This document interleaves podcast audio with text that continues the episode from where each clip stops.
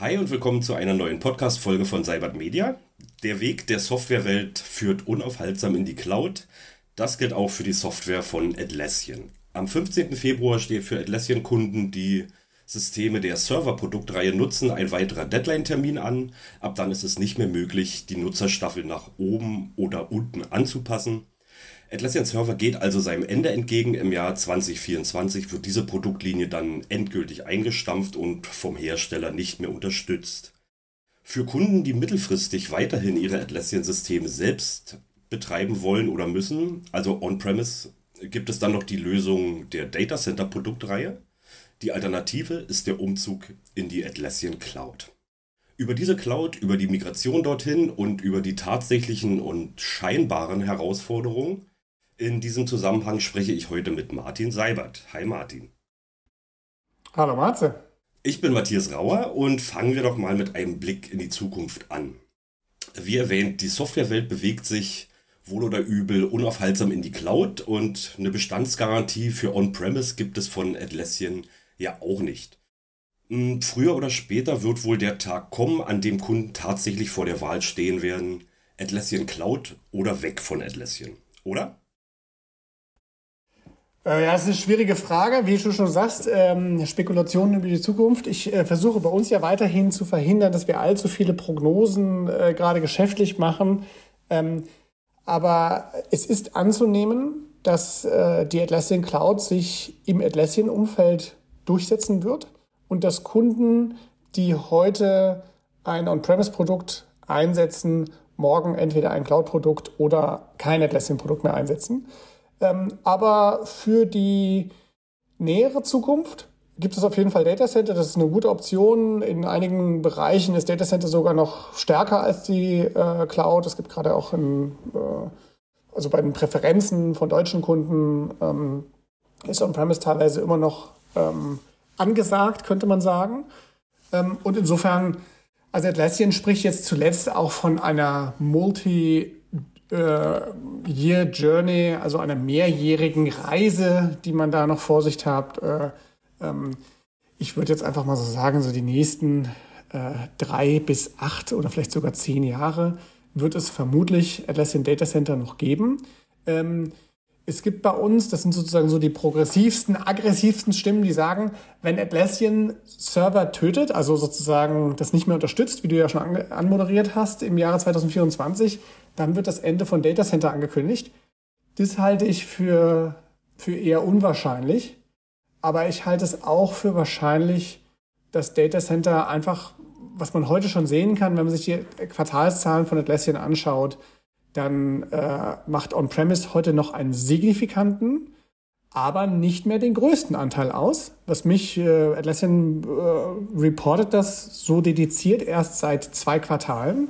Und das hat mich ganz schön überrascht. Also da war ich, habe ich gedacht, okay, das stirbt tatsächlich on-premise, ähm, weil Atlassian einfach in der Cloud so viel Geld verdient, dass man, so ein ordentlicher Kaufmann, so ein Bäcker, der würde sagen, naja, ich verkaufe immer nur die Weißbrötchen, die äh, die Vollkornbrötchen mögen zwar gesund sein, aber die kauft keiner, also äh, geht die Welt wohl Richtung Weißbrötchen.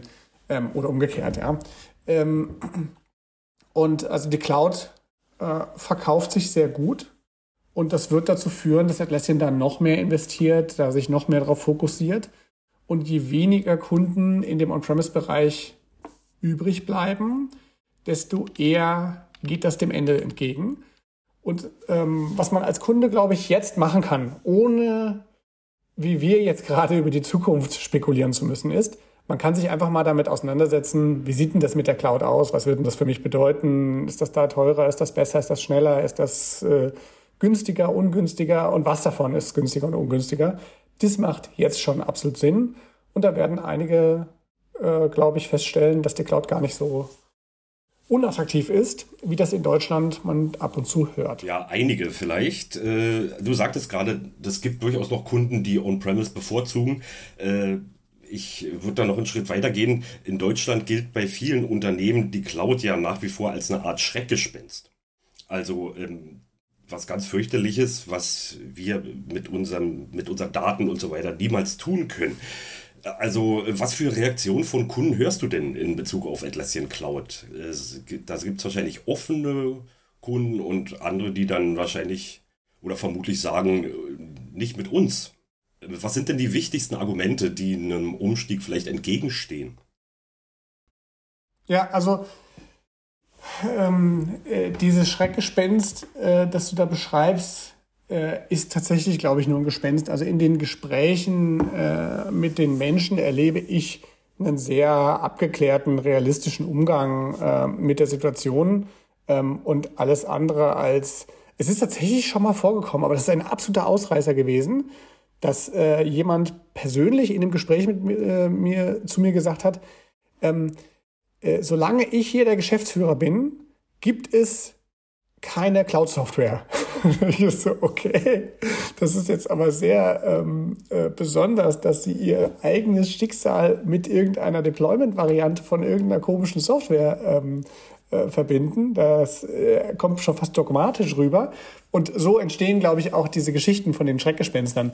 Bei ähm, den 99 anderen Kunden, ähm, ich habe jetzt nicht mit genau 100 Kunden gesprochen, aber jetzt einfach mal so, rein statistisch, die sagen, ah ja klar, ich meine, die, die Microsoft-Welt ist komplett in der Cloud, unser CRM-System, ob das jetzt Salesforce oder HubSpot oder was weiß ich, ist es in der Cloud. Ähm, Dinge, die wir früher uns nicht vorstellen könnten, sind heute ganz selbstverständlich ähm, von anderen Anbietern gehostet. Ähm, wir selbst bei Cybert Media haben einen sehr erfolgreichen Arm, in dem wir ähm, Betriebsangebote für unsere Kunden, die On-Premise-Systeme haben, anbieten, wo die Kunden sagen, macht ihr das mal? Das ist ja für die auch so eine Art Cloud-Service. Also die lagern dann an uns den Betrieb der Software aus. Ähm, äh, das ist super ähm, gefragt und ähm, äh, insofern ich glaube, da haben jetzt nicht so viele Leute Angst. Das ist so ein Anpassungsprozess. Das dauert äh, in Deutschland länger, als es in Amerika und in England dauert. Aber ähm, die deutschen Unternehmen werden auch äh, Cloud-Surf benutzen morgen. Und zwar nicht nur die von Atlassian, sondern auch die von Atlassian. Und also was wir jetzt konkret machen, sorry, um das äh, noch kurz zu sagen, ähm, wir haben jetzt zum Beispiel konkret angefangen, mit Datenschützern zu, äh, zu arbeiten, die ähm, sich genau damit beschäftigen. Was heißt denn das jetzt, wenn jemand anders Zugriff auf diese Daten hat oder die vielleicht für mich sogar hostet? Wie kann ich damit umgehen? Äh, wie mache ich so ein Assessment, damit ich äh, DSGVO-konform bin und so weiter? Das die kurze Antwort erstmal, das geht. Und die zweite Antwort ist, ähm, man kann sich damit auseinandersetzen und da einfach eine professionelle Lösung herbeiführen. Also es ist kein, kein Schreckgespenst und auch nichts, was auf keinen Fall geht ähm, und einem irgendwie von Fremden gegen den eigenen Willen aufgedrückt wird. Lass uns mal die, äh, direkt auf den Umstieg äh, zu sprechen kommen, auf die, äh, die praktische Seite dieser Sache. So ein Cloud-Umstieg bedeutet ja nun nicht, dass man dort bei Null anfängt, sondern die Kunden möchten natürlich ihre Daten, Inhalte, Projekte, Nutzer, Berechtigungen und alles mögliche andere aus ihren bestehenden Serversystemen mitnehmen.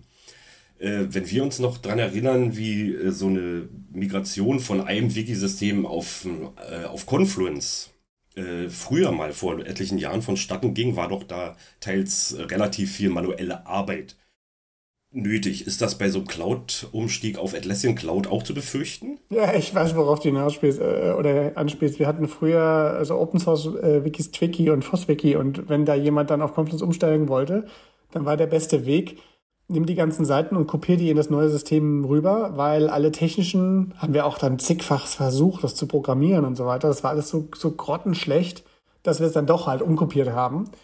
Und das ist natürlich wirklich, das wäre ja ein Graus. Äh, nein, nein, also der braucht sich keine Gedanken zu machen. Ähm, man kann mehr oder weniger mit einem Knopfdruck ähm, äh, seine Daten aus dem On-Premise-System Confluence in das Cloud-System Confluence umziehen. Ähm, die Herausforderung besteht bei den Erweiterungen, die man da installiert hat. Also viele Kunden haben viele Erweiterungen, die auch eine große Bedeutung für sie haben, installiert. Und die ähm, ermöglichen besondere Funktionalitäten und auch besondere Formen der Datenhaltung. Also die haben dann sozusagen selber auch nochmal Daten im Confluence-System gespeichert. Und wenn diese Erweiterungen den Umstieg in die Atlassian Cloud nicht unterstützen, dann verliere ich die Funktionalitäten und die Daten. Und das wiederum kann lästig sein. Das muss man sich angucken. Wenn ihr ein nacktes Confluence-System habt, dann äh, könnt ihr einfach mit einem Klick umstellen. Das ist überhaupt kein Problem. Und wenn ihr kein nacktes Confluence-System habt, dann könnt ihr euch zumindest mal darüber Gedanken machen, ob ihr nicht diese ganzen Erweiterungen, die nicht kompatibel sind und die sich nicht einfach äh, konvertieren lassen, ob ihr die über Bord werfen könnt. Und dann könnt ihr auch in die Cloud gehen. Also das äh, ist für Kunden jetzt eigentlich keine schreckliche Situation. Im Gegenteil, ähm, Atlassian und auch der, der sozusagen diese Abwanderung der Kunden in die Cloud sorgt dafür, dass die Anbieter von diesen Erweiterungen sehr starke Investitionen zum einen in die Migrationsfähigkeit, aber auch in die Funktionalitäten der Cloud-Software machen. Da muss man den, den Erweiterungsanbietern übrigens nochmal ähm, zugute halten. Es ist nicht so einfach, in der Atlassian Cloud die gleiche Funktionalität herzustellen, wie das im On-Premise-Bereich der Fall war. Im On-Premise-Bereich, also bei Data Center und Server, kann eine App die Basissoftware, jetzt Confluence oder Jira, vollständig verändern. Und in der Cloud gibt es nur API-Punkte. Das heißt, ich kann nur an ganz bestimmten Stellen genau vom Anbieter vorgegebene ähm, Interaktionen mit der Basissoftware durchführen und keinesfalls irgendwelche Änderungen an der Basissoftware selbst durchführen. Und auf diese Weise ähm, ist es für die Erweiterungsprogrammierer viel, viel schwieriger in der Atlassian Cloud die gleiche Funktionalität anzubieten wie on-premise. Aber das wird gemacht und ähm, ich vermute sogar, dass jemand, der heute umsteigt, morgen vielleicht dann doch die gleiche App in der Cloud vorfindet. Dann geht halt jetzt nur heute die Migration nicht. Äh, so wie du es beschreibst, äh, klingt es eigentlich so, als äh, könnten Kunden so eine Migration für sich selbst durchführen. Oder warum könnte es auch sinnvoll sein, mit einem Dienstleister ins Gespräch zu kommen? Ja, das ist immer, das ist immer eine Frage des Anspruchs, ja. Also, ähm, also jeder kann das selber machen. Das ist ja auch ein Vorteil, den die Atlassian Software ähm, generell hat ähm, sehr viel Autarkie beim Kunden. Ähm, man kann alles selber machen. Ob man das machen will, ist eine andere Frage. Denn wenn ich jetzt einfach mit äh, weiter, weiter fertigstellen äh, mein Cloud-System den meinen Mitarbeitern zur Verfügung stelle und Mitarbeiterinnen, dann werden die mir möglicherweise sagen, äh, Matze, das war jetzt aber nicht das, was ich mir vorgestellt hatte. Wo ist denn jetzt das hin? Und wo ist denn die Funktionalität? Und wo sind denn vor allen Dingen die Daten? Die habe ich doch hier in stundenlanger Kleinarbeit hier erfasst. Wo sind denn die alle? Und wenn du dann immer sagst, äh, äh, äh, da habe ich nicht drüber nachgedacht, dann ähm, wird es vermutlich ein ziemlich schwieriger Stand, den du da hast. Und sagen die, aha, du hast also mal schnell auf Cloud-Migration gedrückt und aber über sonst nichts nachgedacht. Das, ähm, das wäre jetzt nicht das, was ich äh, Kunden empfehlen würde. Tatsächlich erlebe ich, dass unsere Berater, wir haben inzwischen Teams, die sich mehr oder weniger mit nichts anderem beschäftigen, als unsere Kunden in die Cloud umzuziehen ähm, und sie daran bei dieser Wanderung zu begleiten, äh, das ist ziemlich aufwendig. Also zum einen äh, steckt da ziemlich viel Komplexität drin, rauszufinden, welche Apps habe ich eigentlich, welche von diesen Apps werden überhaupt benutzt, speichern diese Apps spezielle Daten, kann ich auf diese Daten verzichten?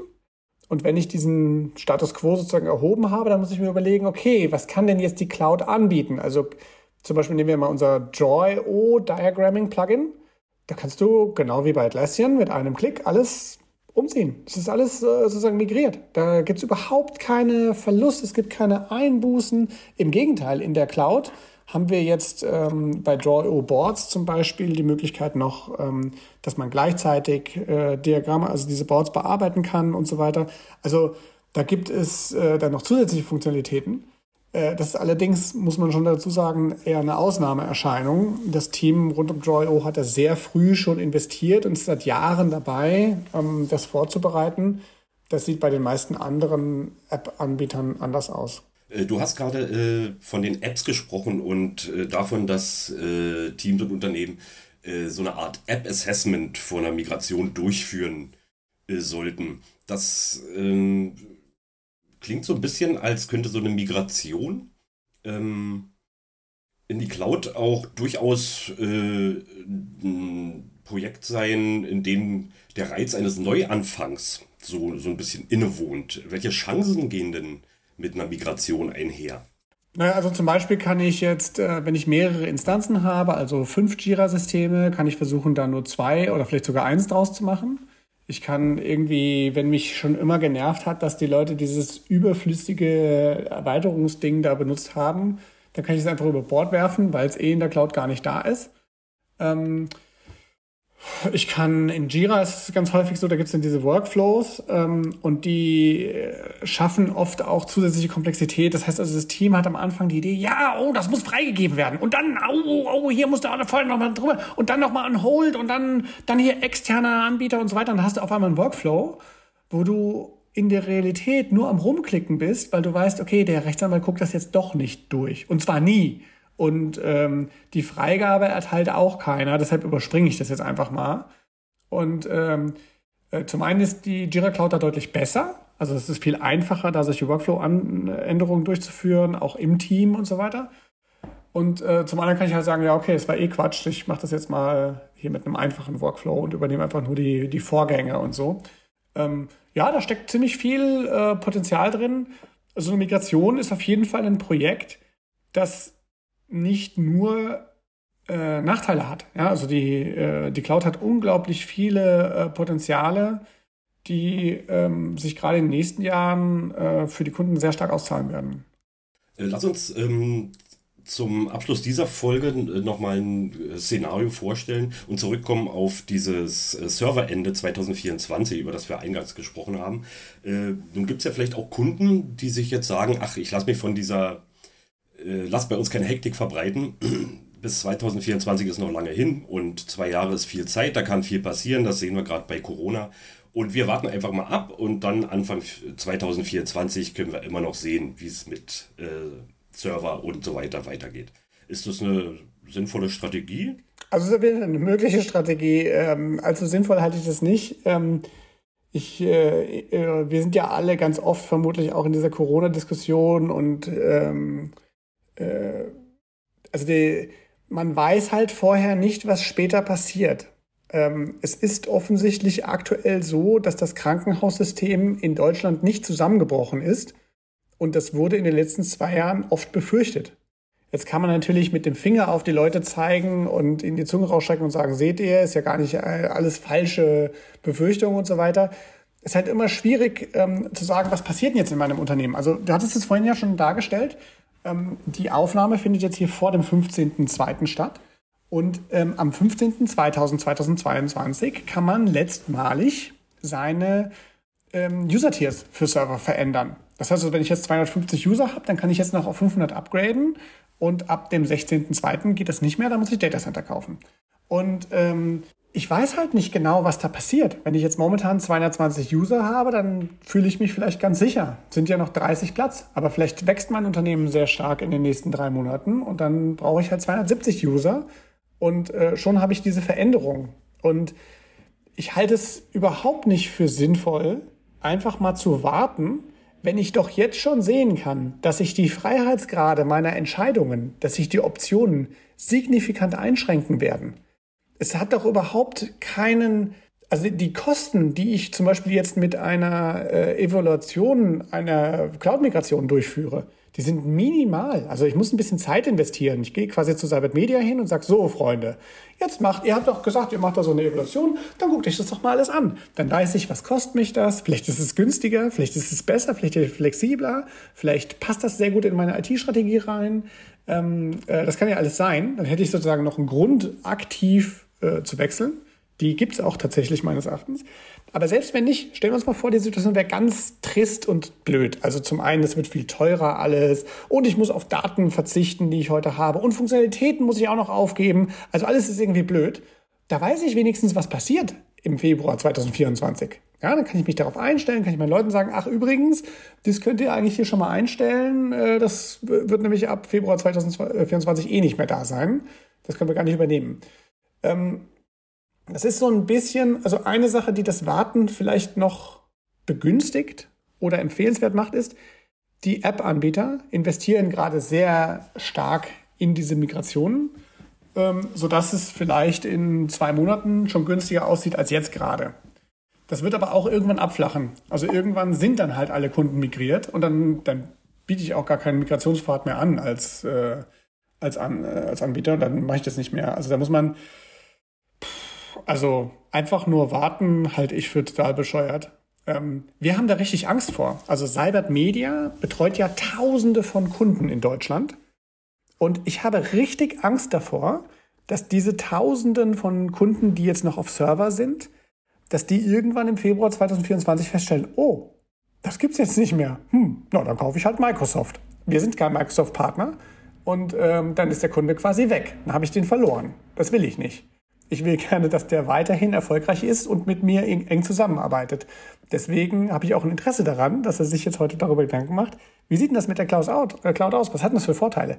Es ist ja auch nicht so, dass Atlassian jetzt aus reiner Boshaftigkeit sagt, ach, ich mache mal so ein Cloud-Deployment, sondern da gibt es sehr viele, sehr gute Gründe für. Und die Zukunft geht da einfach hin. Ob Atlassian will oder nicht, das passiert. Okay, danke soweit, Martin. Lass uns an dieser Stelle einen Cut machen und auf die nächste Podcast-Folge verweisen. Dann äh, wollen wir uns mal mit dem funktionellen Status quo der Atlassian Cloud auseinandersetzen. Für heute bleibt der Hinweis, falls ihr Fragen rund um eure Atlassian Software habt, meldet euch bei uns. Unsere Fachteams kommen gern mit euch ins Gespräch und wie angesprochen, der 15. Februar ist der letzte Termin, um für Atlassian Server noch was an den Nutzerstaffeln zu drehen. Wenn ihr hier Handlungsbedarf Darf ich noch seht, eine Sache ja, ma, ja, sag mal. Klar. Ja, sorry, ich habe eine Sache noch vergessen, die mir jetzt gerade einfällt. Und zwar gibt es ja ähm, von Atlassian auch noch eine ganze Reihe Angebote, um diese, ähm, das auszuprobieren. Also genau diese Beschäftigung zu triggern. Das ist zum einen gibt es Dual Licensing, das heißt, ich kaufe eine Lizenz und kriege dann die andere mit dazu. Ähm, also zum Beispiel ich kaufe mir eine Cloud-Lizenz und kann dann meine Server-Lizenzen weiter benutzen. Ähm, und dann gibt es so ein Free Cloud Migration Trial. Das heißt also, während ich eine, eine Serverlizenz habe, kann ich einfach mal in die Cloud äh, Daten migrieren und die da benutzen und brauche da nichts für zu bezahlen. Also es gibt eine ganze Reihe von, von Maßnahmen. Das sind so zwei. Beschäftigt euch einfach damit. Sorry, dass ich das nochmal einwerfen wollte, aber also. Äh, wie gesagt, wenn ihr, wenn ihr hier Handlungsbedarf seht, äh, solltet ihr schnell das Gespräch mit uns suchen. Martin, ich danke dir für diesen Moment. Gerne. Euch vielen Dank fürs Zuhören. Bis zum nächsten Mal. Tschüss.